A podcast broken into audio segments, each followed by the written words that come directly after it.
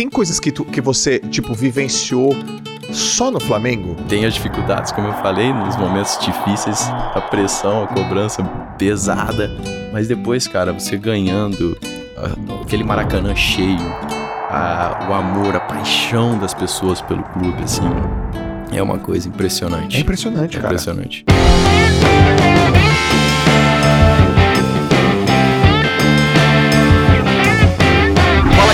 JJ Podcast, já vou começar mostrando essa camiseta do Flamengo que eu ganhei, porque me falaram que eu tenho a pinta, que eu tenho a boleiragem. Dá um look aqui, ó. Filma aqui o JJ aqui atrás.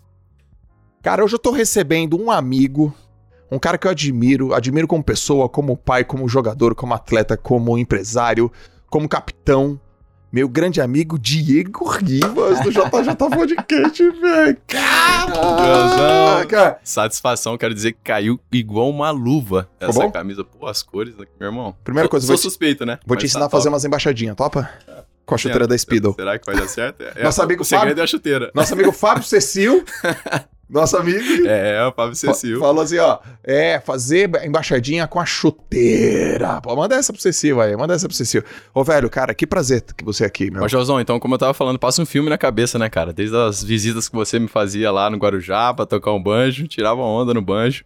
E depois todo esse processo, cara. Aliás, pô, quero te agradecer por tudo aí, da sua maneira de, de- generosa de compartilhar conhecimento, de potencializar o que as pessoas têm de bom. Isso aí é sensacional. Comigo você fez isso. Portanto, cara, tá aqui também te admiro muito, um amigo.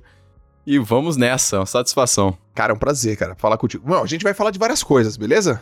Bora. E, Assim- tem- e temos bastante coisa pra falar aqui. Porra, tem bastante coisa. Cara, você tá num... Você você considera que hoje é o teu melhor momento da carreira?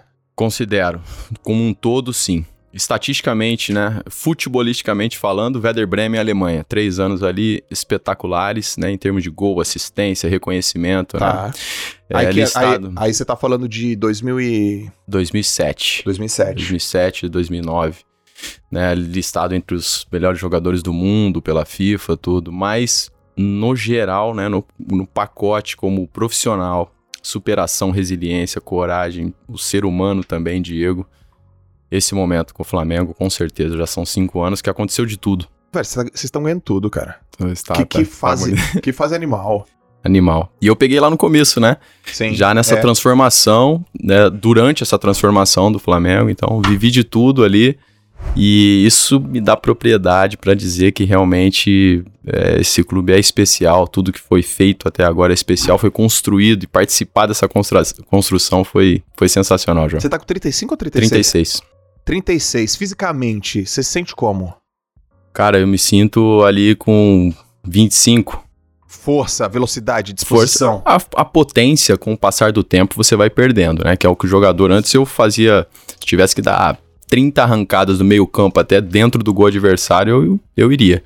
Sim. Hoje tenho que administrar. Porém, ganhei em outras, de outras maneiras, né? Na Lógico. experiência, no conhecimento, posicionamento tático e tudo isso. Sim. Mudei de posição, então é mais uma, uma conquista que eu tive durante essa minha carreira. Hoje eu tô num clube que tem o melhor elenco da América Latina, na minha opinião, com todos os respeitos aos adversários, mas os melhores estão ali. Então, essa concorrência é muito grande e chegar ali com 36 anos, jogando, sendo importante, cara, é maravilhoso. Cara, demais. E você tem uma aceitação gigante, assim, do, do, do elenco. Pô, é, tua imagem, a galera adora você, a torcida gosta de você. Eu te sigo na, eu te sigo na rede mesmo, né? Quando você Aham. fala com a galera, você faz colocações positivas, colocações que você se posiciona. Uhum. Existe muito respeito. A gente já vai falar disso. Cara, vamos fazer, vamos tentar fazer um overview aí Bora. dessa tua carreira. Quantos times já foram, cara? Desde o primeiro até agora? Bom, comecei no Santos, Santos, Porto, Werder Bremen, é, Três. Juventus, Quatro. Wolfsburg, Atlético de Madrid, Fenerbahçe, Flamengo. Oito times. Seleção brasileira aí no meio, mais Nove. Quanto tempo, quantos anos em alta performance? 20 anos. 20 anos em alta performance, cara. 20 anos, cara. 20 anos. Caraca. É muito tempo, né? Passa muito rápido. Comecei com 16 lá no Santos. Veio de Ribeirão Preto. Vim de Ribeirão Preto, fiz, fiz um teste lá no, no São Paulo, acabei não ficando, não não me senti bem, passei no teste, mas não fiquei, é uma história até muito curiosa. Aham. Passei no teste, na época o meu ídolo, Raí, mas não quis ficar, não, não, não me ambientei e acabei voltando e depois fui pro Santos. Cheguei no Santos com 11 anos de idade e ali extraí no profissional com 16 e, e segue uma história maravilhosa no Santos. 17 anos, campeão brasileiro mais jovem da história do, do futebol, né? Ainda? É, nacional. Caracas. Ainda, ainda, tá carimbado. Aquele Porra, título de 2010. 16, 2002, né? 2002. Eu vi, pô. É, pô, aquele título É ali lindo. foi... Nossa, foi você. Robinho. eh, Você, Robinho, Elano, Léo, Léo, Paulo Almeida, Renato, Paulo Almeida, Renato. André cara. Luiz, Quem que era o goleiro, né? Porque era o. Fábio Costa Fábio- e Júlio Sérgio. Júlio É. Sérgio uma parte, mas o Fábio Costa jogou a maioria ali dos jogos. Fábio Costa, ficou um tempasso lá, né?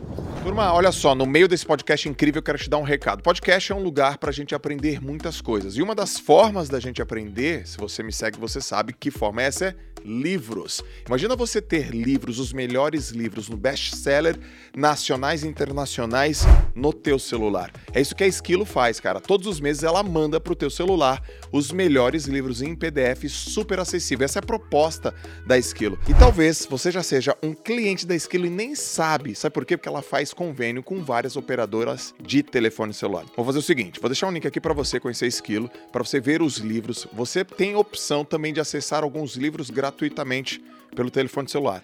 É assim que eu cresço também, vai ser assim pra você. Então vai lá, baixa que você vai gostar pra caramba. Eu recomendo a Esquilo, beleza? Agora, muitas pessoas devem te perguntar assim: ah, é, o, o Diego, você sabia que você seria esse. que teria tudo isso? Eu acho que é muito difícil, né? Pô, saber que você ia chegar, acho que é difícil. Mas eu quero te perguntar o seguinte: quando que foi o momento que você falou, cara, é aqui? Mas assim, não é o sonho. Porque assim, uma coisa, eu, eu tenho um sonho de ser jogador de futebol. Eu quero ser jogador de futebol. Seria muito legal se eu fosse jogador de futebol. Nossa, que vontade de ser jogador de futebol. Isso é uma coisa. Outra coisa, você fala assim, cara, é isso aqui. É, eu vou ser. Eu, eu, eu tenho aqui, sei lá, três, quatro elementos ou um elemento que me dá certeza que é pra cá que eu vou. Isso aconteceu? Joel, desde que eu me lembre, assim, como gente, cara, eu gostava de futebol, de bola, não imaginava fazer uma outra coisa. Eu respirava, dormia com a bola, eu, minha chuteira eu colocava na estante, eu usava as roupas de futebol do meu pai, que era peladeiro. Aham. Então, assim, o futebol sempre foi a minha alegria, o meu prazer.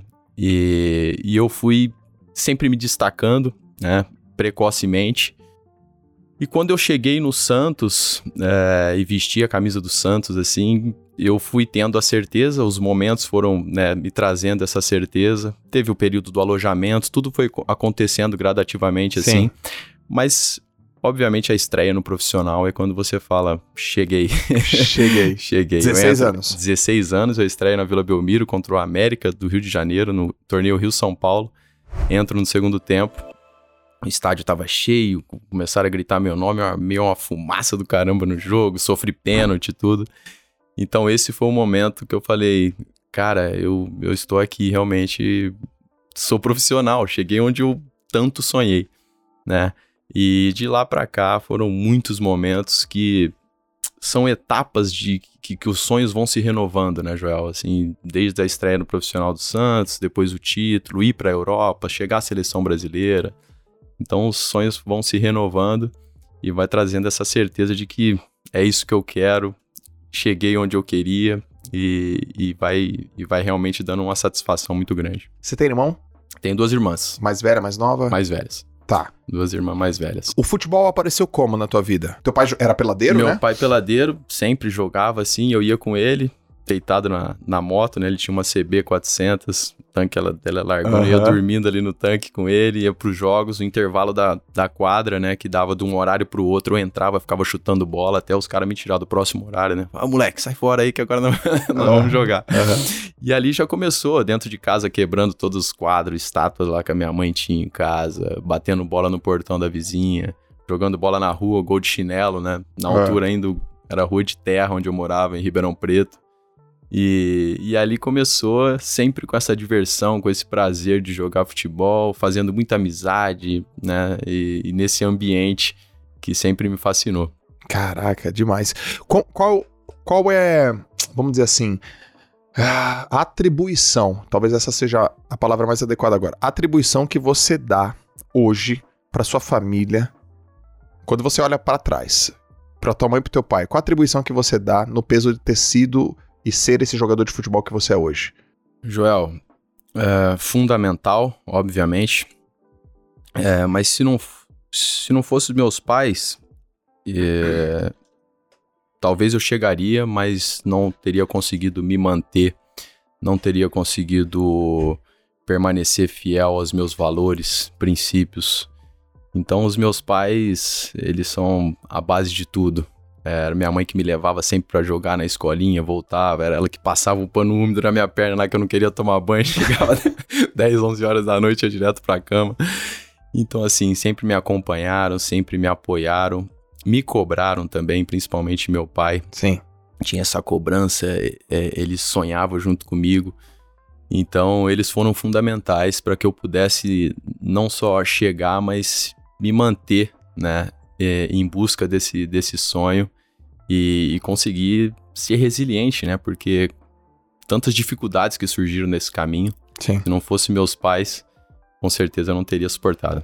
Você sabe, Diegão, que eu sempre que tô com gente aqui na minha frente que tem uma história bonita de ser compartilhada, vira e mexe eu pergunto sobre pai e mãe, né? Todas, sem exceção, falam: sem meu pai, sem minha mãe, não daria. Sem meu pai, sem minha mãe, não iria tão longe. Sem meu pai, sem minha mãe, não conseguiria ter a força, a resiliência como você falou. E, pô, eu conheço você, eu conheço tua esposa, eu conheço teus filhos, eu conheço tua família, e eu vejo que você é um baita de um pai também. E o teu moleque, mais velho. é, tem um jeito. Tem, leva, leva jeito, né, cara? Tem um jeito. Tem Agora, jeito. Eu, eu, eu pedi para você se observar como filho. Agora se observa como pai. Quais são as dificuldades que você se existem, que você encontra de ser pai, ou o quão difícil é pro teu menino ser teu filho? É, isso é uma, uma pergunta muito interessante, porque tenho refletido muito sobre isso, que tem, como tudo na vida, os prós e contras. É, e a dificuldade que muitas vezes é, eu tenho com o meu filho é, primeiro, não protegê-lo em excesso, né, das dificuldades que vão surgir pelo caminho, e depois motivá-lo para ir em busca do sonho dele, o dele, não o meu, Uhum. né? Porque naturalmente eles também vivem o futebol comigo, mas o que eu quero é que eles vá atrás do que eles sonham, do que eles querem, né? Eu falo para ele esse é o seu sucesso, a vida é muito curta para você não fazer, não ir em busca daquilo que você quer e muitas vezes o receio, o medo, ele acaba limitando, acaba bloqueando. Isso aconteceu em alguns momentos, né, com meu filho mais velho, porque aí vem a questão negativa de ser filho de um pai jogador famoso que está em exposição, por causa justamente da comparação, da cobrança, da maldade de muitas pessoas Sim. quando vai jogar. Eu vou te quebrar, esse moleque só tá aqui porque é filho de não sei quem e tudo isso. E por incrível que pareça, isso acontece, em alguns momentos deixou ele bem magoado, sabe? E aí tem que entrar o equilíbrio da comunicação, da conversa, de fazer ele entender que isso vai ser uma dificuldade que ele vai ter que encarar, Sim. que vai fazer parte. Eu não vou conseguir protegê-lo, por mais que muitas vezes eu quero é, livrar eles de- desse tipo de situação, mas eu acredito que, que isso é impossível e, e que vai acabar tirando, despreparando ele para um futuro, né? Que ele almeja. Ele quer ser jogador de futebol, definitivamente. E ele está indo atrás, está superando essas situações, essas dificuldades. Já o mais novo, estamos vendo aí a questão da natação, porque assim, Joel, eu acho que o esporte ele é impressionante. Você competir, você lidar com as suas emoções, é, fazer amizades, conhecer novas pessoas, tudo isso, né? Desenvolve muito é, cada ser humano. Então eu incentivo muito eles. Se não for no futebol, é o que eu falo, o sonho de vocês, não o meu. Vai na Sim. natação, agora a Letícia que nasceu, vai fazer alguma coisa, ginástica, não sei mas que eu incentivo muito a questão do esporte, além de ser saudável, a competição, ela gera um autoconhecimento muito grande. Diegão, cara, eu super acredito nisso. Eu vivi também isso. Você viveu. Eu tava com 13 anos e eu fui pra minha primeira competição. Eu fiquei em último. Saí chorando. Joguei a touca no chão. E fui em direção ao meu pai. Antes de encontrar meu pai, encontrei meu técnico. E ele falou assim pra mim: O que, que você quer da vida? Imagina, o que você quer da vida? Eu tinha 13 anos. E eu falei: Eu quero ser campeão. Ele falou: Então, você precisa treinar. Amanhã o treino começa às 5 e às 5 você vai estar atrasado. Olha isso, cara. Eu nunca mais esqueci disso. Ou seja, compromisso, clareza, disciplina, foco. Foi legal? Não. Foi, foi, foi confortável? Nada confortável. E daquele dia até realmente a primeira medalha que eu coloquei no peito foram dois anos sem subir no pódio. Mas depois que eu subi, eu falei, gostei. E eu tenho 40 anos hoje. Então isso tem 25 anos, cara. Eu nunca esqueci e nunca vou esquecer desse, desse momento, daquele sentimento. Lá em casa, não sei se eu já te contei, que os meus filhos vão escolher o esporte. Já te contei essa? Já, já. já. Pode escolher o esporte que eles quiserem. Ou é crawl, ou é costas, ou é peito, ou é borboleta. Pode. Livre-arbítrio. Livre Pode conhecer. Minha mulher calça 40, calça 44. Tu, tu conhece algum atacante que, que, que, que calça 45 faz gol? Vai chutar a bola, bola errada. Ô, velho, cara, com 16 anos, você ainda é o recordista no Campeonato Brasileiro, o, a, o adolescente mais jovem a ser campeão brasileiro. Uhum. 17 alguns meses. 17. Campeão. É, estreiei com 16 e campeão aos 17. Show. Campeão com 17. Aí você vai lá, Robinho, Diego, os meninos da vila, aquele negócio todo, pá, fama, glamour, campeão. Qual foi a primeira grande mudança que você percebeu? Uh, a fama a fama de uma forma que eu nunca tinha experimentado. Tipo, um é, exemplo. Não conseguia mais ir pra praia, não conseguia mais ir no shopping, não conseguia passear com a minha, com a minha namorada na época. Já não conseguia fazer, seguir a minha rotina normal. Incomodou? Incomodou? Não, cara. Foi legal pra caramba. Foi tipo... legal pra caramba. Eu me diverti. Eu lembro ainda que nós, quando acabamos de ser campeão, eu e o Robinho, né? Aí chegou o assessor de imprensa ia ter férias. Aí ele. Garotado, eu sei que vocês querem sair de férias, mas é assim. Pô, tem um monte de programa aqui que tá querendo vocês, Jô Soares, Faustão, Serginho Grosman e tudo. Eu sei que vocês vão querer descansar, mas eu tenho que passar para vocês. Aí nós olhamos para ele e falou: Quem falou que nós queremos? Aqui é resenha. Meu amigo, nós vamos em todos, pode marcar aí. Uhum. um em seguida do outro. Porque justamente nós queríamos curtir esse momento e fomos em todos. Quando não dava para para ir juntos, nós dividíamos, ia um num programa, outro no outro, para estar presente. Então nós curtimos muito, até a fama foi de uma forma muito saudável, muito legal. É claro que existem as dificuldades, a Sim. cobrança, as decepções que acabam tomando uma proporção depois gigantesca, mas num todo, Jó, foi muito, foi muito divertido. Tem algum ponto, com certeza tem, eu queria que você contasse um ponto que não é, existe, esses são os bônus. E o ônus da fama, qual é? Ah, cara, já começou lá, né, ainda em Ribeirão Preto, que eu tive que tomar a decisão, uma das mais importantes da minha vida, de deixar, sair da minha zona de conforto, meus amigos de infância, meus familiares. É, minha família sempre, sempre foi muito unida, então estava semanalmente reunida. Eu tive que abrir mão de tudo isso para ir morar sozinho, ir morar no alojamento é, e, e começar a, a conquistar um novo mundo. Isso foi muito difícil, chorava pra caramba, muitas vezes queria ir embora e tudo ligava pro meu pai, pô, via a festa dos meus familiares ali, era muito complicado. Sim. E depois, aí começou ali, e tá ali pra frente, treinamentos, abrir mão de muitas coisas, festas, é, viagens para estar tá treinando, para estar performando. Então, isso foi o preço que eu fui pagando, mas nunca foi pesado. É, é Sim. É, é, obviamente, tinha momentos que, pô, não queria mas fazia, sempre fui disciplinado, gostei de estar, gostava de estar bem preparado fisicamente, tudo isso. Então essa foi uma das situações e, e até hoje, até hoje tem que ter uma vida regrada, né, para que você consiga estar tá sempre no mais alto nível, né? Show. Né, o corpo continuar obedecendo a mente. E isso é, é uma das situações. É a questão da exposição constante, né? depois que eu voltei para o Brasil, principalmente, uma exposição constante. As redes sociais hoje nos deixam ainda mais exposto. Uhum. Então, ofensas e tudo, protestos, são situações que tem que encarar, tem que enfrentar, muitas vezes como se você não tivesse o direito de errar. Sim. Né? E tem que saber lidar com isso, mas sempre desenvolve, sempre desenvolve, encarando da maneira certa, assim, sempre desenvolve. Ô Diegão, você é o capitão do Flamengo você tranquilamente entraria numa palestra para líderes e falaria sobre liderança. Tranquilamente você ligaria, seria capaz de ligar uma live, galera, tudo bem? Pô, vou falar sobre liderança.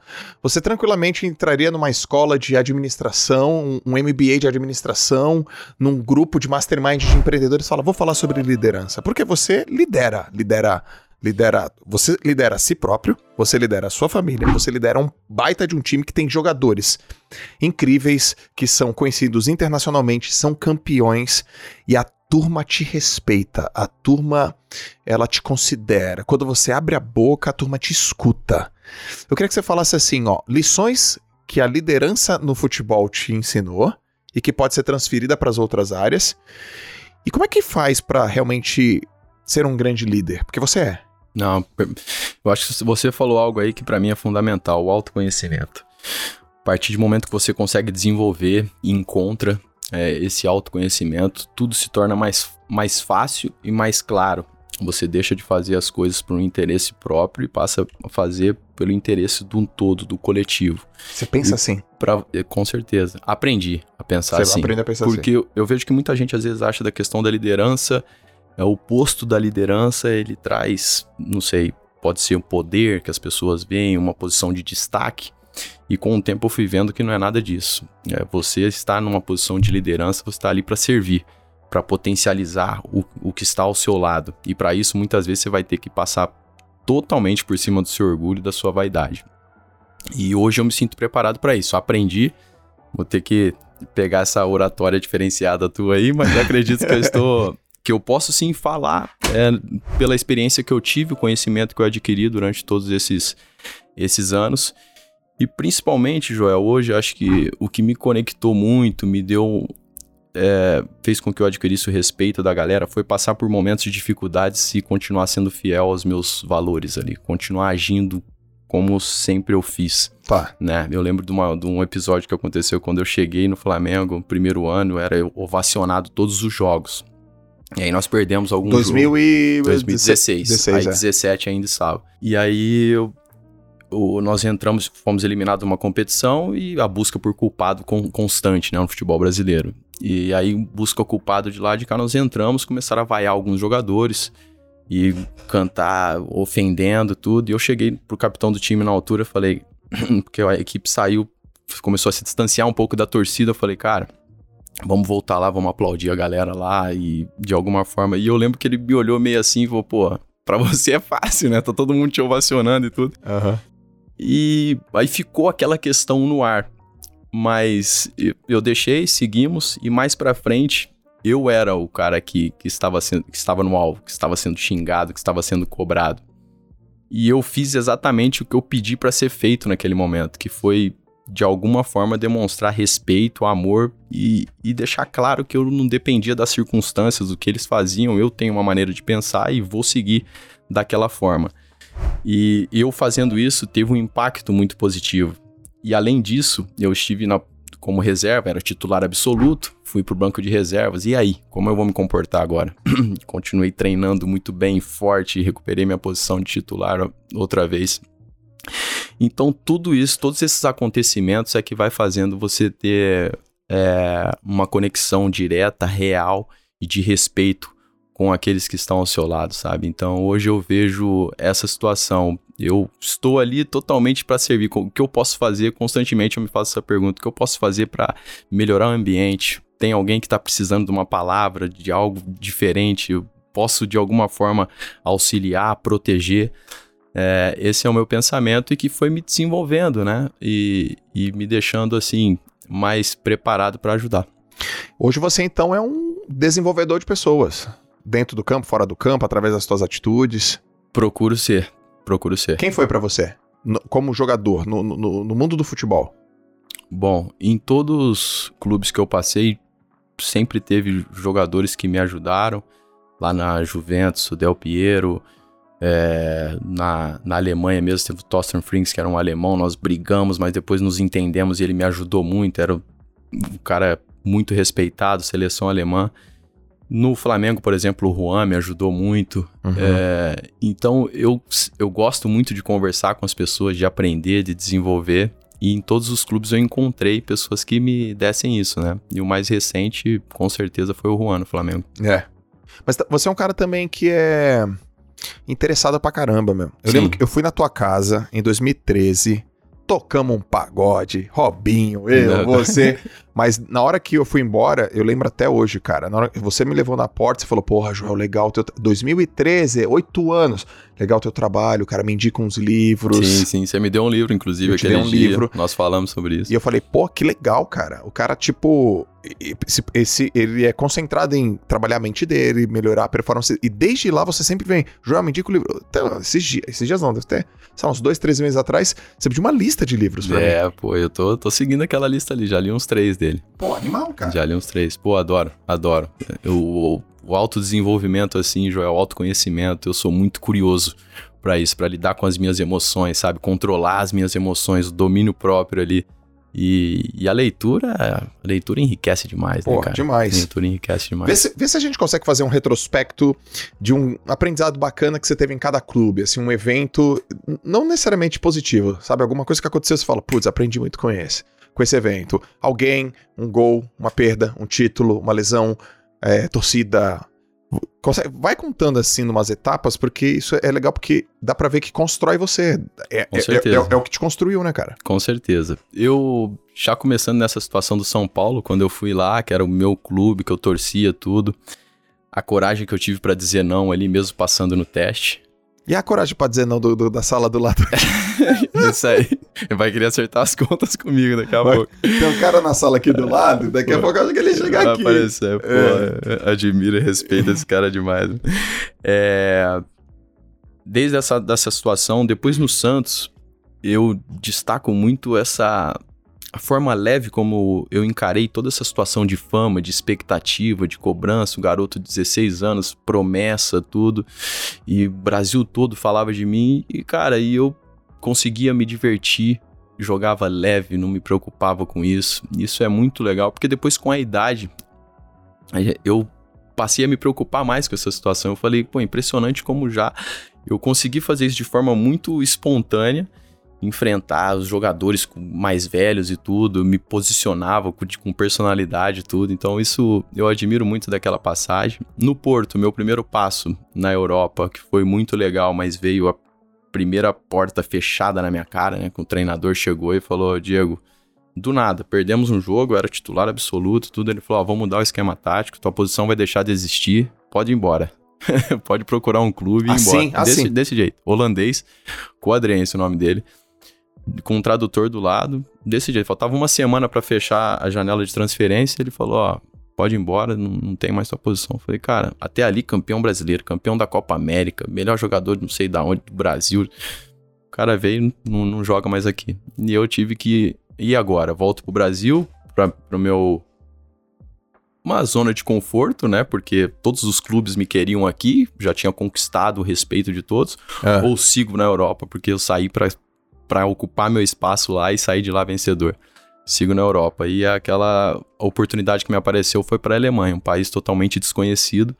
Werder Bremen, um clube que até então pouco falado. Uhum. E eu decido encarar e lá vivo meus três meus melhores anos. E ali eu aprendi o- o como é importante a gente pisar no desconhecido, né, Joel? Muitas vezes. Nós queremos chegar é, no nosso objetivo, mas o caminho nós não sabemos qual vai ser. Sim. E naquele momento, pô, idioma muito diferente, muito Difícil, frio, eu cara. não conhecia nada. Falei, ah, mas se pra eu vencer na Europa eu tenho que ir pra lá, então é pra lá mesmo que eu vou. E fui. Sozinho. Fui sozinho. E meu pai e minha mãe viajavam, ficavam, ia embora, tudo. Mas, Mas, assim, sozinho, Ah, morando. morando sozinho. A Bruna ia, me visitava, voltava, tava fazendo faculdade. E, e aí eu fui, encarei, e cara, valeu muito a pena. Aí conquisto tudo lá no topo, realmente dentro da Alemanha, o Bayern de Munique queria, Real Madrid fez proposta, aí a Juventus já, tinham feito, já tinha feito três propostas. E me atraiu muito, falei com o Ronaldo Fenômeno na época, ele, cara, a Itália é muito bom e não sei o que, aí decido ir pra Itália, mesmo estando num momento muito positivo ali. Tá. Então eu, na minha vida sempre foi assim, a busca por um novo desafio foi me movendo. E vou pra Itália, chego lá, uma recepção maravilhosa, e ali também eu aprendo que cheguei onde eu tão sonhava tanto, só que a decepção de as coisas não acontecerem como eu gostaria Uhum. né? Fizemos uma temporada muito abaixo do esperado, um elenco excelente, mas nem classificamos para Champions na época, então Uhum. foi uma decepção grande. E aí desmoronou toda essa empolgação. Aí Eu volto para Alemanha no Wolfsburg da da, um time da, da, da Volkswagen. E ali fiquei morno, né? Tá. Nem lá em cima, nem lá embaixo, me fiquei morno. E aí, isso não é para mim, senti que não era para mim, vou pro Atlético de Madrid. No Atlético de Madrid, encontro um dos melhores treinadores da minha vida, o Simeone. Uhum. Arrebentamos, boa, campeão. Ele me ajudou, me ajudou a desenvolver muito na parte tática, de conhecimento de jogo. Um cara que eu tenho um respeito muito grande. E saindo do, do Atlético, fui pro Fenerbahçe, que é um, um país, assim, encantador, a Turquia. Aprendi muito com eles, né, com os turcos lá. E me desenvolvi bastante. 14? A gente tem 2014 aí? Fenerbahçe? Estamos em 2014 e 15. É. E fiquei lá dois anos, vivemos super bem é, no Fenerbahçe, no Istambul. E, não, depois... e, lá, e lá você é uma ovacionado, né? Não, lá a galera me respeita Na bastante, Turquia. apesar de também não ter conquistado o tão sonhado título lá, cara. Porque lá Aham. ser campeão para o país, né? É Aham. impressionante. Batemos na trave duas vezes. Mas eu acredito que a minha maneira de ser, profissionalismo, a persistência ali, mesmo sem o, o- o grande título, fez com que as pessoas me respeitassem bastante. E nesse momento tem a reflexão na minha vida de que tá faltando alguma coisa, né? Falei, pô, 31 anos, é, independência financeira, conquistei meus títulos e tudo, mas ainda posso disputar uma Copa do Mundo, aí me falta o frio na barriga, me Aham. falta o, o, o receio, assim, do desconhecido, algo. E encontro no Flamengo, que já tinha tentado a minha contratação, não tinha conseguido. Encontro no Flamengo tudo isso que eu precisava. E decido mergulhar de cabeça nesse desafio, em busca do sonho da Copa do Mundo, de vestir a camisa do Flamengo. E aí, tudo aconteceu nesses cinco anos de Flamengo, né? É, tem mais o que acontecer, obviamente, tenho novos sonhos ainda para alcançar, mas muitas coisas aconteceram que me desenvolveu muito. Cara, na boa, Flamengo é diferente, cara. É diferente. É, a torcida, o clima, sim, sim. aquele estádio. Maracanã, O que, que é o Flamengo pra você em uma palavra? emoção. Emoção. tem, tem coisas que, tu, que você, tipo, vivenciou só no Flamengo? Que, tipo assim, cara, Joel, já rodei, cara, eu joguei na Europa, pô, fui da seleção, joguei com os maiores do mundo, mas tem coisas que só acontecem naquele time, tem? Com certeza, cara. Depois de uma vitória importante, é, é impressionante a proporção que tudo ganha, como, como é comemorado aquela. Tem as dificuldades, como eu falei, nos momentos difíceis, a pressão, a cobrança pesada, mas depois, cara, você ganhando aquele Maracanã cheio, a- o amor, a paixão das pessoas pelo clube, assim, é uma coisa impressionante. É impressionante, É cara. impressionante. E tudo isso, e vivemos uma comemoração, né, do, do, do- do título da Libertadores ali, que foi algo, parou a cidade. Nunca mais esqueço aquela cena, nós em cima do, do trio elétrico lá, e, cara, um mar de gente chorando, assim, impressionante. Então o Flamengo proporciona momentos, cara, inesquecíveis que realmente é só vivendo mesmo pra, pra entender. Cara, eu vejo, eu vejo os jogos, eu vejo você com a torcida. Me parece que existe uma relação de muito carinho, cara, tua com, com o time, com o clube. Sei lá, vou te fazer uma pergunta aqui, talvez te pegue de contrapé. Mas você se imagina finalizando sua carreira lá no Flamengo ou outro clube? É uma possibilidade de terminar no Flamengo. É uma possibilidade, sim. Chega nessa, nessa idade, assim, que eu Deixa eu estou... avisar o Flávio Augusto que você não vai pro Orlando City. Flávio Augusto. Olha o Tiacão. Ele não vai pro Orlando City, cara. é, uma possi- é uma possibilidade, sim, Joel, terminar ali. Chegou nessa idade, assim, é, é, eu, pelo menos, vou avaliando ano a ano, cara. Enquanto meu corpo estiver obedecendo ao meu, meu raciocínio, enquanto eu estiver tendo prazer, realmente... Eu sou muito privilegiado, muito privilegiado, de chegar nessa idade e estar jogando num clube como o Flamengo, né? Então, é claro que ali é uma conquista constante para estar ali, ninguém faz favor, né? Você tem que mostrar que tem valor para estar ali. Mas mesmo assim, eu sou muito grato por tudo que, que eu vivo, por tudo que o Flamengo me proporciona. Tenho sim uma relação muito verdadeira com os torcedores. É, já fui, como eu disse, ovacionado, mas já fui xingado também. Mas nunca abandonado. Sempre a torcida valorizou aquilo que eu fiz o, a demonstração de respeito, as escolhas que eu fiz pelo Flamengo durante esses cinco anos, de recusar várias propostas, né? Muito interessantes, assim, boas mesmo, para continuar vivendo esse sonho, para ir em busca do objetivo da grande conquista. Mundial. É, o Mundial é com certeza um, um, grande sonho, mas indo em busca desse Mundial já foram dois brasileiros, Recopa, Supercopa, Libertadores, quatro campeonatos carioca. Cara, então, foi muito título. Dez títulos, dez títulos nessa passagem de cinco anos com o Flamengo. Então, assim, é uma relação bem forte, bem forte que eu tenho com esse clube e é uma possibilidade encerrar a carreira ali. Porra, massa. Eu fui na sua casa duas semanas atrás, lá no Rio, com a minha esposa. Sua casa bacana, a gente almoçou, batemos um papo na varanda, mas tem um lugar na varanda da tua casa que me chamou muita atenção, que é o cantinho. E lá naquele cantinho tem uma academia. Ela foi muito importante na tua recuperação, né, cara? Foi. Como é que. Fundamental. Conta o, o teu processo de recuperação, porque, cara, você voltou mais rápido, teu corpo não mudou, você voltou em alta. Mas é isso é o que a gente viu né? Isso é o que a gente sabe. O que a gente não viu e o que a gente não sabe não, da tua lesão. É o local ali meu preferido na casa, aquela academia. Essa questão da lesão, a lesão mais grave que eu tive na carreira, o momento mais difícil que eu tive na carreira, com os 34 anos ali. Aliás, está registrado né, no, document, no documentário Mosaico, está disponível no, no YouTube, assim, que mostra bastante. Tem um documentário teu no YouTube, vamos, vamos aqui falar pra galera. Documentário no YouTube, Mosaico, chama. Mosaico. Show. que conta toda a história dessa minha recuperação até o tão sonhado título da Libertadores, que foi foi um milagre, assim, já. Da forma como tudo aconteceu, nós estávamos falando de propostas, de tudo, e, e no meio de um protesto depois da eliminação de um, campeonato que nós tivemos, o goleiro pegou meu pênalti, o estádio inteiro me vaiando, tudo, saí. Tenho a proposta do, no, do nosso amigo, assim, uma proposta pesada, forte, que já pensava em pós-carreira, tudo, três anos de contrato, algo maravilhoso, assim, Estados Unidos. E ali, cara, eu respiro fundo e falo. Hum, não posso sair daqui, eu não consigo deixar. Eu falava com as outras pessoas, as pessoas, você tá esperando o quê, cara? Assim, nesse contrato vai embora, não sei o que. Eu falei, tá faltando ainda alguma coisa, eu não posso deixar. E, e assim, tomar aquela decisão corajosa e uma semana depois quebrar a perna. Então foi algo muito forte para mim. E quebro a perna, previsão de volta de 5 a 6 meses. Qual osso? Qual osso? Da fíbula. A fíbula. Eu quebrei a fíbula e rompi os ligamentos do tornozelo, que é mais grave do que quebrar o osso. Né? Sim. Então, assim, foi uma lesão muito grave. E aí começa a luta contra o tempo, porque eu me recusei a desistir, assim. Faltavam aproximadamente cinco meses para acabar a temporada. E o meu prazo de recuperação era de 5 a 6 meses. Eu falei, não, não é possível.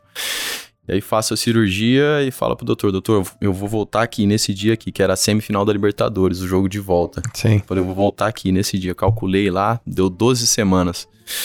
Aí eu falei, dá? Ele falou, rapaz, bicho. Ele falou assim, bicho, doutor Tanuri.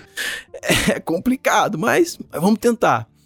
E ali começamos, Joel. Uh, desde o, minha esposa ajudando no curativo, colocar o pé no chão com a muleta, uh, os cuidados que eu tenho que ter de fortalecimento da musculatura e aquela academia me, me ajudou muito, porque não adianta eu voltar e ficar bom do, do tornozelo, mas lesionar o músculo da perna direita que estava sustentando, que Sim. eu estava. Eh, porque todo esse desequilíbrio pode gerar uma outra lesão. E aí eu vou, eu falei, eu vou voltar, eu vou jogar e, no, eu vou ser campeão da Libertadores, cara. E coloquei isso na minha cabeça e, e 10 minutos por dia eu ficava lá sonhando com os momentos, o que, que, eu ia fazer no treinamento, como eu ia treinar, como eu ia entrar no jogo, o que, que eu ia jogar, o que eu ia fazer no jogo. E fui diariamente com pequenas conquistas ali, muitos momentos também chorei, porque eu assisti o, o time vinha crescendo, né? Um treinador que encaixou com a gente ali, o português Jorge Jesus, e o time jogando, estádio cheio, 70 mil pessoas ganhando. Sim, sim. E eu com a perna costurada, assim, para cima no sofá. Eu falava, cara, não eu, é possível. Eu tenho que estar tá aí, pô. É, eu tenho que estar tá aí. E aí. Mas logo vinha aquela vontade, não, mas vai dar certo, eu vou conseguir. Então, assim, foi um teste muito grande, um aprendizado muito grande que eu tive, um desenvolvimento. Realmente aprendi a, entender que não está tudo no meu controle e que muitas vezes só, no, só vai nos restar a fé. Uhum. E muito trabalho, claro, mas assim, a fé de que de alguma forma vai acontecer. E 12 semanas depois eu estava lá e volto a jogar contra o Grêmio na semifinal, onde eu falei pro doutor que ia voltar. E para jogar esse jogo tinha que acontecer algo extraordinário, porque eu estava voltando, ainda mancava um pouco pela limitação que eu tinha na articulação. E nós estávamos ganhando o jogo de 4 a 0 né? Uma semifinal de Libertadores. É muito difícil isso acontecer. E aconteceu. Sim. E aí o treinador me chama, Diego, pro campo. Aí eu vou pro campo, pô, meus familiares tudo lá, uma choradeira. Meu filho mais velho fala até hoje, papai, aquele foi o jogo mais importante que eu já vi teu, porque eu achei que você não ia voltar mais a jogar quando você quebrou a perna tudo. Então, Uau. assim, ali foi uma situação muito forte. E depois dessas 12 semanas, um mês depois estamos na final da Libertadores. Segundo tempo, nós estávamos perdendo de 1 a 0 o treinador me coloca e eu participo de alguma forma dos dois gols. Viramos 2 a 1 e, e chegamos no tão sonhado título. Segundo gol, dá um lançamento pro gol do Falt... Gabigol. E... Cara, o, o, gol do Gabigol que você participou, faltava o quê? Um minuto para acabar o jogo? Tava nos acréscimos já. Tava nos tipo... acréscimos. Faltava é, alguns segundos. Ah, segundos, alguns né? segundos, alguns segundos.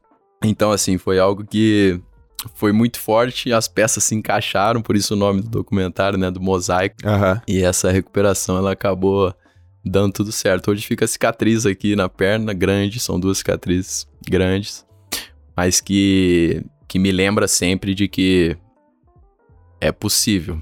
Mesmo que, mesmo que você não consiga ver o próximo degrau, cara, é possível. Cara. E foi o que aconteceu comigo. Tua experiência na seleção, cara? Uma experiência na seleção maravilhosa. Não alcancei a tão sonhada Copa do Mundo que eu falei há, alguns minutos atrás aqui. É, mas como é importante nós termos sonhos, né? Realmente ousados, assim, palpáveis, mas ousados, porque na busca deles, assim, a gente acaba conquistando muitas outras coisas. Eu não cheguei à Copa do Mundo, em três ciclos cheguei próximo, o mais próximo que eu cheguei foi com o Tite, uhum. mas acabou que ele não, não me levou e eu entendi que no fundo, nós temos grande participação como jogador e também temos que entender que existe uma decisão do treinador, o critério, a preferência, que tem que ser respeitado. Não, não que devemos concordar com tudo, como uhum. eu não uhum. concordei naquela altura, mas respeito no trabalho que, que, que foi feito. Enfim, é, nós temos a melhor seleção do mundo Podemos fazer três ou quatro seleções competitivas tranquilamente no futebol, porque é impressionante a quantidade de bons jogadores que Sim. nós temos. As Olimpíadas agora foi uma prova disso, né? Uhum. Muitos jogadores, clube não deixou aí, não, né, não deu certo. Os e caras... acabou que campeão. Campeão, né? Campeão. Então o Brasil realmente tem uma riqueza de talento muito grande. E mas conquistei duas Copa América com a seleção, fui medalhista olímpico, né? Ganhamos o bronze em Pequim muitas convocações, joguei com os meus ídolos, Ronaldo Fenômeno, que eu admiro até hoje, Ronaldinho, Gaúcho, Rivaldo, Roberto Carlos, Cafu, peguei essa seleção Uau. que era impressionante. Porra, cara. Então, assim, realizei meu sonho de vestir, foram mais de 40 convocações com a seleção, títulos, conquistas, né, e assim, uma relação de que eu tenho de muito orgulho. Ô Diegão, me diz uma coisa, cara. Quem, quem foi o cara que você jogou que jogou com você no mesmo time que, tipo, era fácil jogar, era alta performance, tinha um pensamento avançado, tinha uma característica. E o cara era bom, talentoso, diferente, fora da caixa, que você jogou a favor. E depois conta um que jogou contra, que foi difícil também. A favor, como eu falei, eu sou muito fã do Ronaldo Fenômeno, o que eu vivi com ele assim, desde a minha primeira convocação da seleção com 17 para 18 anos ali, eu não sabia se eu ficava mais feliz de ter sido convocado ou porque eu ia conhecer o Ronaldo. e ele sempre me tratou muito bem, a forma como ele jogava, incrível. É, o mais impressionante, assim, foi o Ronaldinho Gaúcho. Nós jogamos as Olimpíadas juntos, Sim. já joguei contra ele algumas vezes. Na seleção jogamos juntos. Porque ele fazia umas jogadas que demoravam uns 5 segundos para entender. cara, ele estava 5 segundos na tua frente. O cara dava uns passes que você falava: como é que ele fez isso, cara? Por que, que todo mundo normalmente iria pela esquerda, mas não, ele, ele é o único que vai pela direita, sabe? Imagina, você tem que é, atravessar uma ponte e todo mundo vai pela ponte normal, mas ele dá um jeito de não pisar na ponte e chegar do outro lado. É mais ou menos entendi, isso, Gaúcho. Entendi. Gaúcho é uma coisa impressionante. E é um cara que eu respeito e admiro muito. E contra o Messi, com certeza. O Messi, joguei algumas vezes contra ele. Era um cara que tentava derrubar e impulsionava mais ele. Era impressionante. Aquele, é. a, a, rapidez, o raciocínio, a eficácia dele, né? Isso é o que o Messi faz. Ele não, não inventa, mas ele consegue é para colocar a bola dentro do gol, então eu vou colocar a bola dentro do gol, é para deixar meu companheiro na cara do gol, eu vou deixar da forma mais simples que eu puder conseguir fazer isso, eu vou fazer. Sim. E ele consegue, e com certeza foi o que mais me, me impressionou. Caraca, muito bom, muito bom. É. Agora, me diz uma coisa, um momento, um momento, uma vez eu tava conversando com um amigo meu, e ele falou assim, ó, é, eu tinha 11 anos de idade, ou 12 mais ou menos, e aí eu era artilheiro, assim, jogo de futsal, né? E aí eu cheguei um dia para jogar e o meu treinador, ele tinha me colocado no banco. E naquele dia o meu treinador acabou com a minha carreira, nunca mais eu joguei. Eu tomei um susto, né? Eu falei, caraca, meu, mas será que isso é capaz de acabar com a carreira de um jogador? No caso dele, acabou. Eu queria que você me contasse uma situação onde, por exemplo, um treinador, uma situação difícil, te tirou, te tirou do jogo, era uma coisa que você achava que ia acontecer, não aconteceu, e aquilo te deu mais gana ainda para você voltar. Porque no caso desse, desse rapaz que me contou isso, ele falou tinha 12 anos, ele falou: meu treinador acabou com a minha, acabou com a minha carreira. Eu tomei um susto, foi uma palestra até. Eu falei, caramba, acabou com a tua carreira, né? Será que. Eu fiquei pensando, né? Será que o treinador não queria te descobrir quem era você e provocar? Fiquei refletindo nas, nas várias possibilidades. Mas conta uma que uma situação ruim aconteceu. Eu tenho várias na natação. Vários. é, não, com certeza, vários. imagina. E aquilo fez você falar, peraí, e tu uf, deu a volta por cima. Não, com certeza. Uma das mais difíceis foi essa que eu já falei lá do treinador holandês que chegou e falou, ó, não te quero mais aqui. Quando você falou desse, desse jogador aí, eu pensei um pouco assim naquele momento, mas depois eu entendi que ninguém é capaz de acabar com a minha carreira. Mas quando Perfeito. ele me colocou no banco de reserva, eu falei, ah, e agora, pô, 19 anos, e agora a minha carreira? Sempre acostumado a ser a estrela ali do time, tudo acontecia. Mas de repente, né, passei por isso, algumas noites sem dormir, mas mais pra frente eu entendi que não, tá, tá no meu controle e eu transformei aquilo e vivi meus melhores anos, como eu falei, no, na Alemanha. Mas quando você me falou isso, já vem na minha cabeça com certeza um treinador alemão chamado Felix Magath. esse esse treinador me fez passar por uma situação pesada. Eu estava no Wolfsburg da Alemanha e, e ele era um treinador que, que tinha conquistado o único título da, da, da, Bundesliga, né, que é o campeonato alemão, com o Wolfsburg. E aí, o time estava mal e ele é contratado. Ele chega lá, cara, o cara faz tudo, assim, é, manda em tudo. O presidente deu um Bentley de presente para ele quando ele chegou, um contrato Sim. absurdo de alto. E ele começa, chega lá, não faz nada de diferente, os jogadores preocupados com a, com a vinda dele, né, que já tinham trabalhado com ele, porque falou, Diego, esse cara é muito difícil, assim, o cara colocava a gente para correr depois do jogo 12 quilômetros. É, depois do jogo? Não deixava tomar água, depois do jogo. Não deixava tomar água, sobe e desce montanha, escada com outro jogador nas costas, eram uns treinamentos meio malucos, assim, uhum. que ele fazia. E eu comecei a jogar com ele, que já queria me contratar uma vez quando ele estava em outro clube, mas chega no último jogo, a equipe tá mal brigando para cair para segunda divisão. Chegou no último jogo, ele coloca um, sobe um jogador do time B e me coloca no banco de reserva, né? E eu fiquei revoltado com aquilo, foi pro jogo, pô, fiz besteira, abandonei a concentração, eu falei, não, você não vai fazer isso comigo e tudo. Acabou que ele fez, eu fui multado pela minha atitude errada que eu tive, rebelde. E, e aí o time fica na primeira divisão e eu volto na outra temporada para me apresentar. E ele fala, reúne o time todo e fala na minha frente. Falou, Diego, com as mãos no bolso, assim, de uma forma bem sarcástica. Ele falou: Eu quero te dizer que enquanto eu estiver nesse clube, você nunca mais vai jogar aqui. Na frente na dos frente. Na frente de todo mundo. Aí, olhando bem no meu olho, assim, você tá, você tá me ouvindo? Você nunca mais vai jogar nesse clube enquanto eu estiver aqui. Eu falei, tudo bem, não vou jogar, eu vou embora. orgulhoso, teimoso, assim, uhum. mas foi um baque, uma pancada que eu tomei ali na frente de todo mundo. Falei, eu vou embora, então. Disse, ele falou assim: você pode ter certeza, você vai. Você vai embora mesmo. Aí acabou aquilo ali, o time ia sair pra preparação, duas semanas treinando com esses treinamentos malucos dele. É. Aí eu peguei minha, bolsa, minha mochilinha aqui e tô saindo e indo embora. Aí ele colocou a mão no meu peito e falou: Você tá indo pra onde? Eu falei, tô indo pra minha casa. Ele falou que eu não jogo mais aqui. Ele falou: é, você não joga, mas você treina. Você vai viajar com o time e vai treinar. Ele me fez treinar todos os dias, treinava três períodos, 7, 10 da manhã e 4 da tarde. Ele me fez treinar todos os dias e nem me relacionava para os jogos. O jogo amistoso, qualquer jogo, ele não me relacionava. Então eu só treinava. E aquilo me deu essa sensação. Eu falei, ah, é?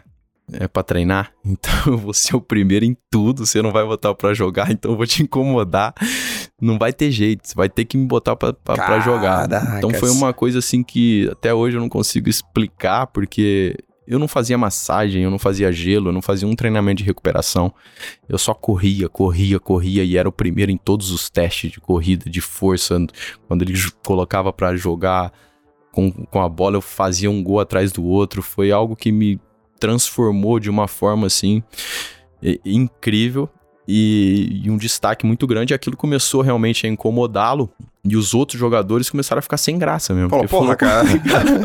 os caras tá, os, os cara riam do meu treinamento, assim, que absurdo que esse cara tá fazendo. Eu, eu, eu terminava assim, um minuto antes que os caras, um trabalho de físico, assim, era algo absurdo ele manteve a palavra dele, eu fui pro Atlético de Madrid. Fui no Atlético de Madrid, foi onde eu conheci o Simeone, estourei campeão da Europa League, gol na final, recorde de assistências, tudo, arrebentei.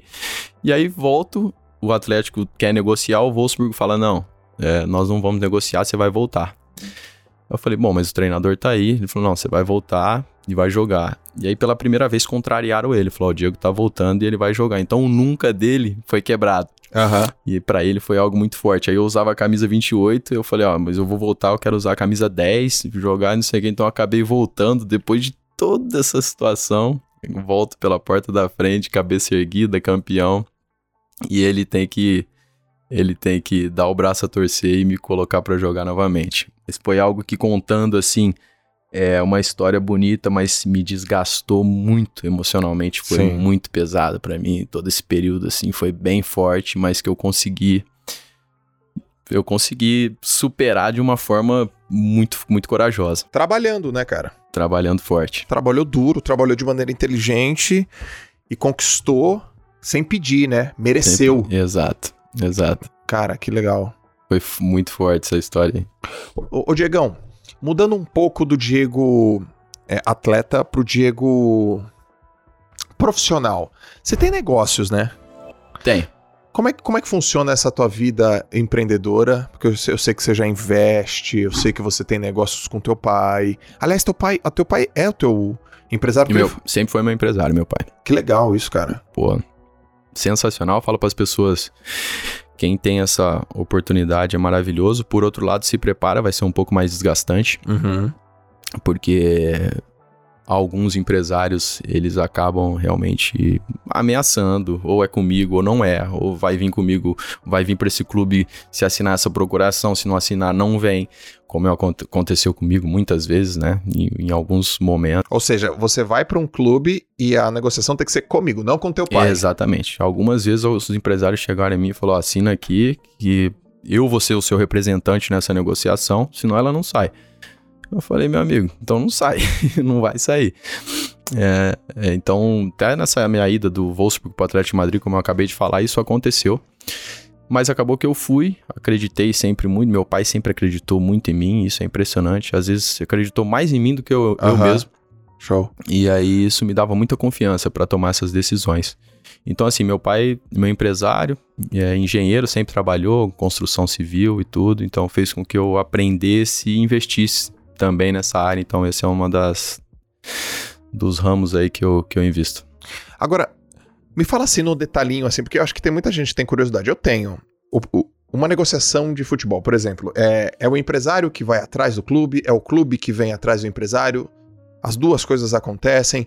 A primeira, a primeira abordagem é o empresário, a segunda, a terceira? Quando que o atleta se envolve? Qual é o peso da tua decisão? Por exemplo, um puta contrato legal, uma, um baita de um campeonato, um time bacana, um salário anima animal. Mas às vezes você fala, pô, não tô afim, não sei, não quero, não faz sentido, quero ficar aqui, ou sei lá, cidade estranha, ou, ou aquele clube não, não me apetece. Ou o inverso, o salário também não é tão legal, mas você curte o clube, você curte a proposta. Qual é o impacto do, da tua decisão? Quanto que o teu pai. Como é que você separa teu pai do, do porque assim, o empresário, ele é o que? Ele é teu sócio? Ele é um cara. É, é um sócio. Acaba sendo um sócio. É um uhum. sócio, né? Uhum. Como é que você separa isso? Conta. Bom, eu. é, eu sempre remunerei meu pai pelo que ele fez. É, tem um percentual do empresário. Quanto que, é, que o empresário ganha? 10%? 10% do meu pai. E Show. sempre fomos conduzindo dessa forma. Mas meu pai me deixou sempre livre para, ó, a proposta tá aqui, você quer ir ou não quer ir? Então a palavra do jogador, ela tem muito peso e vai sempre ser decisiva. Porém, existe uma pressão interna muito grande que para saber lidar com essa pressão não são todos os jogadores que conseguem. Pressão interna do quê? Imagina que o clube quer te vender. O teu clube que é dono do teu direito, né? Ele comprou você, o Joel, e, e ele tem o direito, ele paga seu salário. Tá. Aí surge uma proposta amanhã do Real Madrid pelo Joel e o teu clube fala quer te vender de qualquer maneira, porque é importante para ele. Tá bom. Mas imagina que você não quer ir para lá, você quer ficar ou você quer ir para outro clube. E então o teu clube fala, ó, se você não for, nós vamos ter problema, se você não for, você não vai jogar, se você não for, você não vai ser aproveitado aqui.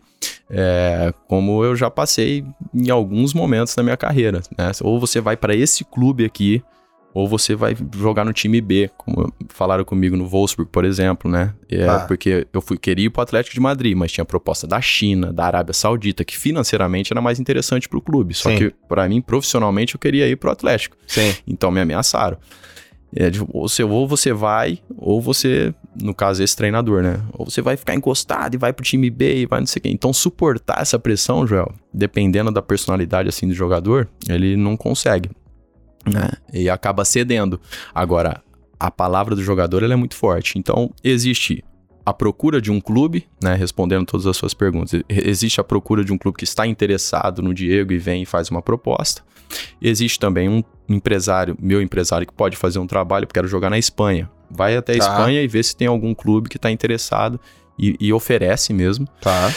E muitas vezes os clubes que estão interessados, eles colocam um empresário para intermediar essa, essa negociação. Não é obrigatório, mas muito dele coloca para fazer, não sei, talvez acham desgastante, em vez de colocar o diretor é, diretamente do clube, eles colocam o empresário, determina, dá uma autorização, uma procuração para esse empresário e é ele que traz a proposta. E aí tem as comissões que muitas vezes dá muitos problemas. Pois né? é, o que a gente escuta é isso, né, cara? Que aí tem 10% para um, 10% para outro. Não, mas essa nós vamos dividir, então 5% seu, 5% meu. Eu, no momento, eu era. Eu, eu tinha um percentual do meu passe, então, pô, o meu clube vende o percentual dele, que é 85%. E Tá. os meus 15% eu que negocio. Então, é, aí não querem pagar. Como assim? Como assim você negocia? Negocia. Quando eu saí, eu tinha do Santos, eu fui pro Porto, eu tinha 40% do meu passe. Eu Tá. vendi 25%. Tá. pro Porto. Fiquei com 15, sabendo que a grande negociação na minha carreira ainda não tinha vindo. Isso tudo é a experiência do meu pai, né? Ele que teve esse raciocínio que foi maravilhoso. Tá. Então ele falou: a grande negociação tua não é essa ainda. Tá por vir. Então Tá. vamos segurar 15%. Ele segurou. Aí chegou do Werder Bremen pra vender pra Juventus. Tá. Chegou lá o Werder Bremen, ó, nossa parte nós já acertamos, agora você tem que acertar a tua. Eu fui lá, então é percentual, se é 30, né, 15%, vendeu por 30 milhões, os 15% dos 30 são meus. Mas aí o clube quer, não, mas no teu 15 a gente paga menos e não sei o falei, meu amigo, não tem essa aqui, tem que pagar igual. Aí começam os Lógico. debates, cara.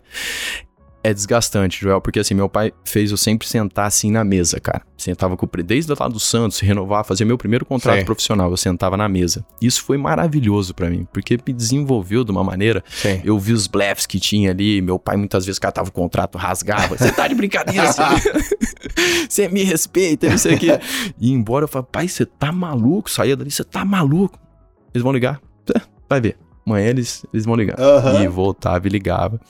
Então, assim, as estratégias do meu pai às vezes era pesada, tensa, mas sempre funcionou. Ele conhecia muito bem, por isso que eu falo, né? Ele conhecia o produto que ele tinha. Sim, sim. E aí ele foi muito forte, assim, nas negociações. Agora, me desenvolveu. Por outro lado, o jogador que decide e que é o respeito, é uma escolha. Meu empresário resolve tudo, eu não quero me envolver com isso, eu quero pensar em jogar futebol e tudo. Sim. Cara, vai ter muito menos dor de cabeça Sim. Vai aprender menos, vai estar menos preparado quando tiver que sentar na mesa para negociar, claro, né? Já as últimas negociações minhas, eu não eu negocio sozinho, não uso meu pai, apesar dele ser meu empresário e ter um percentual, mas eu negocio sozinho já, mesmo fora, eu comecei a negociar sozinho, sentar na Pô, você mesa. aprendeu desde moleque? Você entendeu? Aí isso, pô, maravilhoso. Então eu criei essa, essa independência, essa autonomia. Então é uma escolha. Você quer participar de tudo? Vai ser mais desgastante, mas vai, vai te dar conhecimento. Ou você deixa na mão do empresário. Aí empresários existem, né? Os bons e os ruins, os uhum. que se aproveitam e os que querem ajudar. O que a gente escuta é que nessas negociações de, de de futebol tem umas gritaria, né? Xinga, ah, tu quer. Subornando o teu advogado para que o teu advogado trabalhe contra você. Cara, é pesado. O que, que a gente escuta aqui de fora, né? A gente escuta assim, que o futebol é sujo, que as negociações são. Tem muita gente, tem muita, tem muita pilantragem. É muito louco isso, né? É. Mas na verdade o futebol ele é maravilhoso, Joel. Nada que eu dei pro futebol que ele não me retribuiu, sabe? Sim. O futebol é incrível. Agora, as pessoas, cara, as pessoas elas têm outros interesses, muitas vezes o dinheiro, o que acontece no futebol é que tem dinheiro uma, de quantia, uma quantia alta de forma muito rápida, né? Uma negociação, um jogador com 11, 12 anos que Muda. se destaca e o Real Madrid quer e de repente, e cada vez mais, né? É o que o meu amigo fala.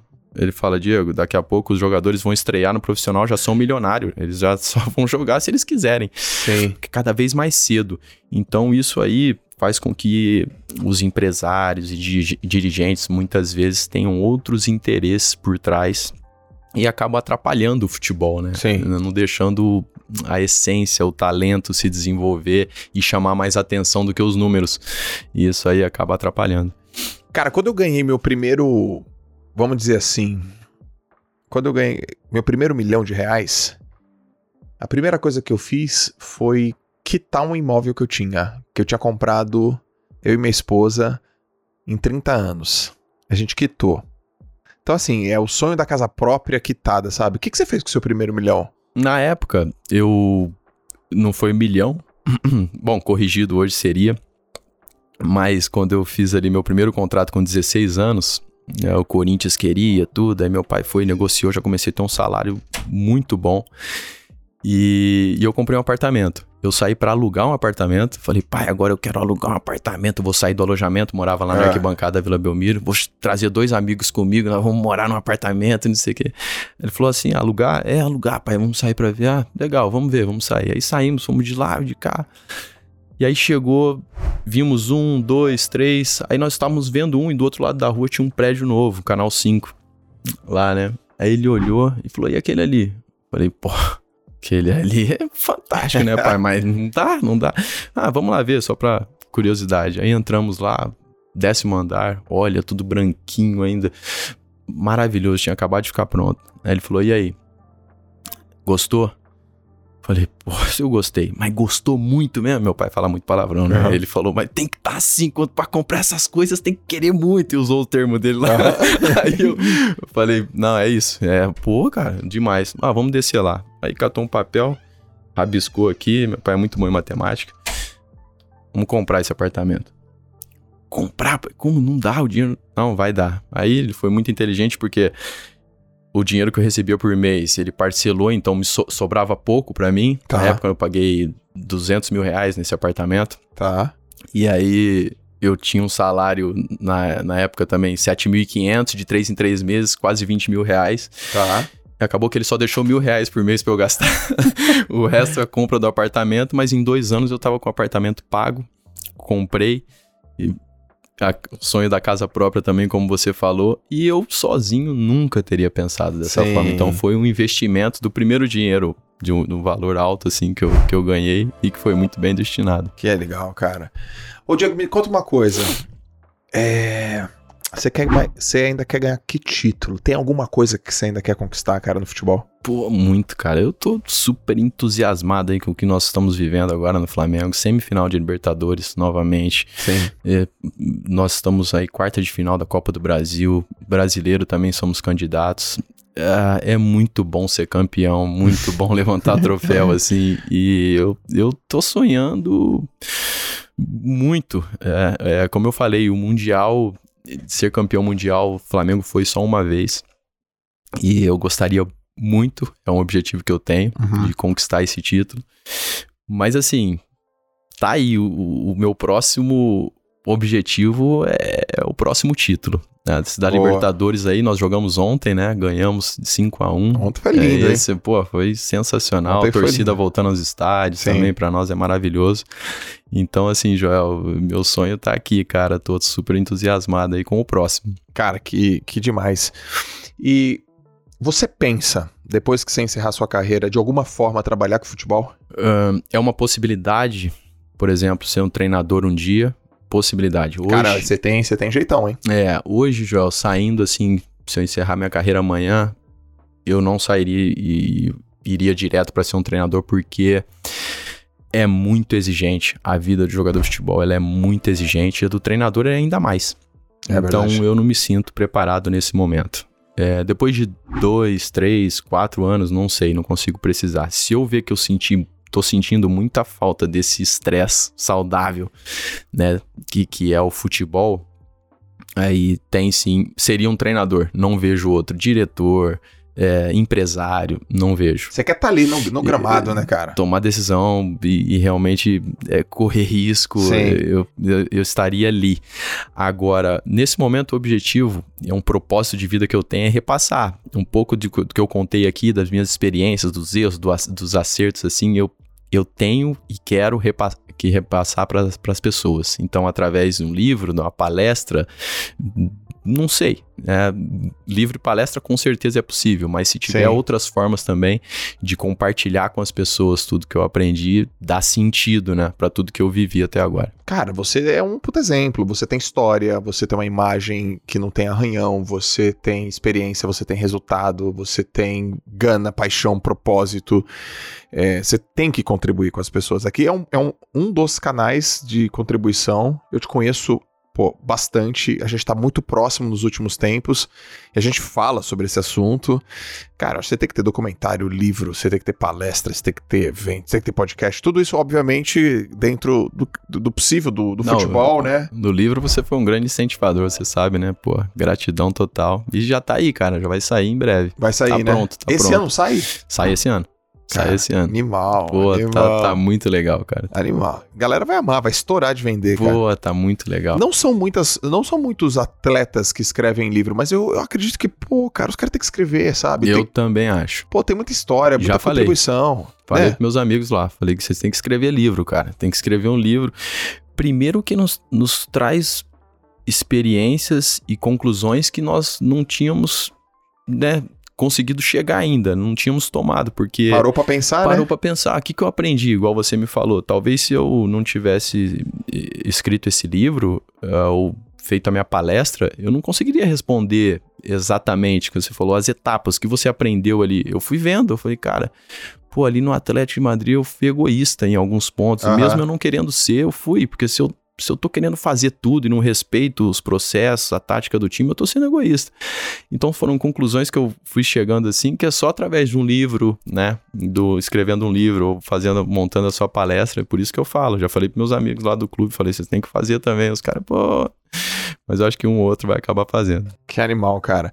Me conta um pouco da, da, da Bruna, cara, da tua esposa, o papel dela. Cara, vocês estão casados há um tempão ela ficou muito tempo no Brasil, você fora, vocês meninos novos, cheio de vontade, poucas certezas, e vocês, cara, deu certo, né, meu? Deu muito certo, Joel. É, a, a Bruna, desde que eu saí da minha casa e casei com ela, ela ocupou esse papel de que é o alicerce, cara. A Bruna, eu contei do, do, documentário aqui, né? E lá as pessoas podem ver. Sem ela, eu não teria vivido os, os capítulos mais importantes da minha vida, assim. Não, não teria. Sim porque ela é uma encorajadora, uma parceira nas decisões difíceis que tem que tomar, ela pode ir. Pode, uhum. pode ir que eu tô aqui e, e vamos em frente. Sim. Ah, mas e se. Não, e se vamos estar tá juntos? Né? Não tem problema, pode. Então, assim, cara, é impressionante a força que a Bruna tem e é uma parceira, uma amiga que eu tenho, além de ser muito inteligente, visionária também. Ela tá se desenvolvendo aí nas redes sociais, tá transmitindo mais. Tô muito, tô muito orgulhoso disso também. Cabeça boa. Cabeça boa, então é uma parceirona aí que eu tenho, cara. Porra, meu irmão, cara, esse papo aqui foi Foi animal, foi animal. Cara, pra mim Demais. também. Que, que alegria, Cara, cara. você. Antes, eu sempre faço uma pergunta no final, mas antes eu quero que você fale onde. Você distribui conteúdo na internet? Você é um cara que. Como é que tá teu canal? Como é que tá. Distribuo. Tem o canal no YouTube, Instagram. É... Como é que tá lá no Instagram? No Instagram YouTube? Diego Ribas 10. Tá bom. e YouTube também. Diego Ribas 10. Que isso, hein? É. o 10 me Diego- acompanhou, né? É, Diego Simas 10, tá 10, louco? 10 me acompanhou. Tá. É, sim, distribuo conteúdo ali, Joel. É, Cada vez mais eu tenho é, procurado organizar isso para transmitir realmente para as pessoas é, o que eu estou querendo, né? E para isso precisa de, de uma estratégia. É, sabendo que hoje eu sou um atleta profissional em atividade, então a minha preocupação número um é performar, é estar bem ali no Flamengo, é estar né, realmente correspondendo às expectativas e paralelo a isso, desde que não não me prejudique e não vai prejudicar, eu acho que pelo contrário, engrandece tudo que eu Com venho certeza. fazendo. Eu tenho distribuído sim, cara, conteúdos ali através das redes sociais, agora com o livro, né, com a palestra, tudo, para que eu possa cumprir esse meu propósito aí de, de repassar as experiências. O livro sai esse ano. O livro sai esse ano, não, você vai ser o primeiro a receber, cara. Cara, a gente, não, a gente vai fazer uma puta divulgação junto, cara. obrigado, Vai ser um prazer, obrigado. porque eu lembro. Porra, Diego, vamos escrever um livro, escreve um livro, É, cara, escreve um livro. Daí você, pô, eu tenho vontade, como é que a gente faz, Pô, tá? eu todo animado, você falou, não vai deixar cair essa animação aí, né? Você falou ainda, o quê? No outro dia eu já tava lá, vamos, escreve aí, posso falar?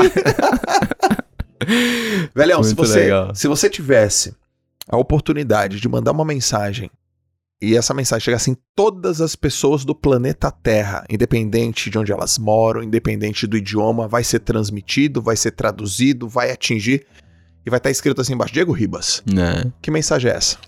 Bom, na verdade, eu vou, vou- vou estar copiando, né, da, da Bíblia, no caso, né, esquece religião, tô falando de algo que realmente é vivo e funcionou na minha vida, Sim. que é o versículo que está em Romanos 8, que fala tudo coopera para o bem daqueles que amam a Deus.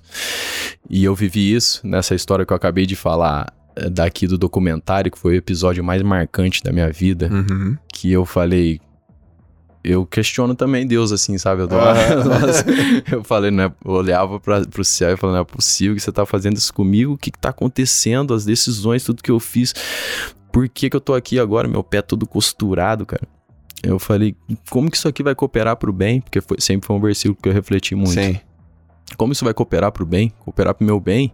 Pô, tinha meus sonhos, meus objetivos e agora assim, que, perna quebrada e o time ganhando e tudo. E refleti, orei, trabalhei muito, como eu contei aqui, e depois eu fui ver, cara, que tudo aconteceu como eu sonhava, só que de uma forma muito mais especial. Cooperou muito pro meu bem, eu que ter quebrado a perna antes de alcançar o tão sonhado título. Sim. Seria maravilhoso se eu alcançasse sem ter quebrado a perna, mas que ter quebrado a perna me fez não só campeão da Libertadores, sabe? Me fez campeão de si mesmo, cara. Sim. Então, assim, é algo que cooperou pro meu bem, me desenvolveu. E eu e depois disso eu ajoelhei novamente, falei como Deus é, é perfeito e como assim como aconteceu comigo, eu não sei as pessoas constantemente tá sendo quebradas, né, Joel? Decepções, o, o- no meu caso foi a perna, pode ser o coração, Sim. não sei, os problemas emocionais que, que, que tá acontecendo com as pessoas, que elas entendam que coopera pro bem, cara, coopera pro bem, desde que você tenha uma postura correta diante dos, do- das dificuldades, dos problemas, aquilo coopera pro bem. Então, é isso que eu gostaria de repassar pro mundo inteiro. Show de bola. Irmão, obrigado, cara. Sou teu fã, velho. satisfação mesmo, cara. Cara, um orgulho estar aqui. porra. E quero estar perto de você, cara. Sempre Tamo- que puder, vamos estar junto. Tamo junto. Esse foi o podcast com o Diego Ribas. E agora eu sou do Flamengo também. Valeu, galera. É isso. Até o próximo. Valeu.